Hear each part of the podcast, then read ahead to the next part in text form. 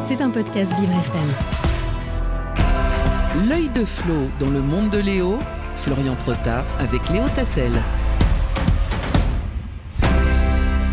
Et comme chaque jour, il est là avec son œil euh, qui pose sur euh, l'actualité. Euh, C'est Florian Prota, l'œil de Flo. Bonjour Florian. Bonjour Léo, bonjour à tous. Alors qu'elle a commencé il y a maintenant un peu plus d'un an, la guerre en Ukraine continue de faire beaucoup euh, de morts. L'armée ukrainienne se trouve en position défensive pour contrer les avancées russes. La défense avant une riposte que Kiev euh, souhaite mettre en place pour le printemps, euh, qui pourrait marquer un tournant dans le conflit Florian.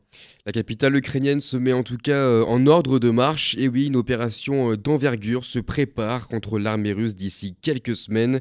Le 11 mars dernier, alors que les forces ukrainiennes continuaient de contrer l'avancée russe à Bakhmut, qui est la bataille plus longue et la plus sanglante depuis le début du conflit, le commandant des forces terrestres ukrainiennes, Olex Alexander Sirski, avait déclaré qu'il fallait gagner du temps pour accumuler des réserves et lancer une contre-offensive qui n'est pas loin. Le 24 février dernier, c'était le ministre ukrainien de la Défense, Oleksiy Reznikov, qui avait assuré que le pays travaillait dur dans cette opération. Nous frapperons plus fort et à de plus grandes distances. Le ton est donné. Mais alors quels sont les moyens mis en place par Kiev pour mener au mieux cette contre-attaque Florian? Alors tout d'abord, euh, depuis fin 2022, euh, des milliers de soldats euh, ukrainiens sont formés à l'étranger. Ils apprennent à se servir du matériel fourni par les Occidentaux. Ils travaillent aussi des opérations tactiques ou encore la médecine de guerre.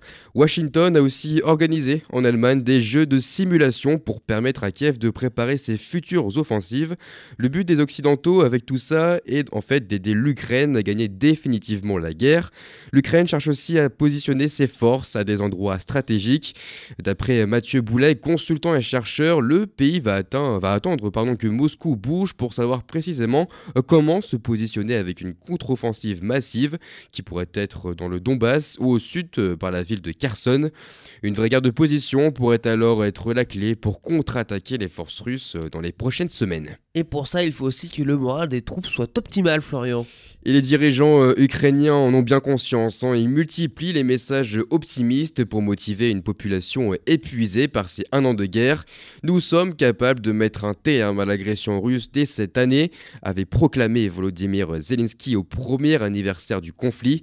Le chef de l'état-major de l'armée de terre va souvent à la rencontre aussi des soldats pour leur remonter le moral.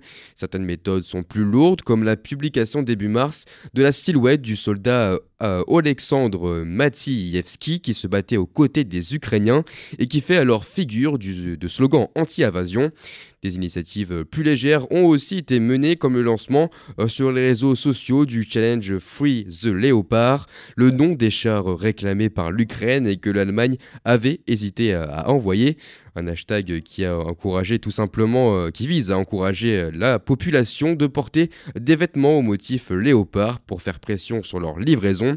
Les prochaines semaines vont être donc cruciales dans un conflit euh, qui n'en finit plus. Et bon courage bien sûr au peuple ukrainien que nous soutenons euh, bien sûr. Merci beaucoup Florian.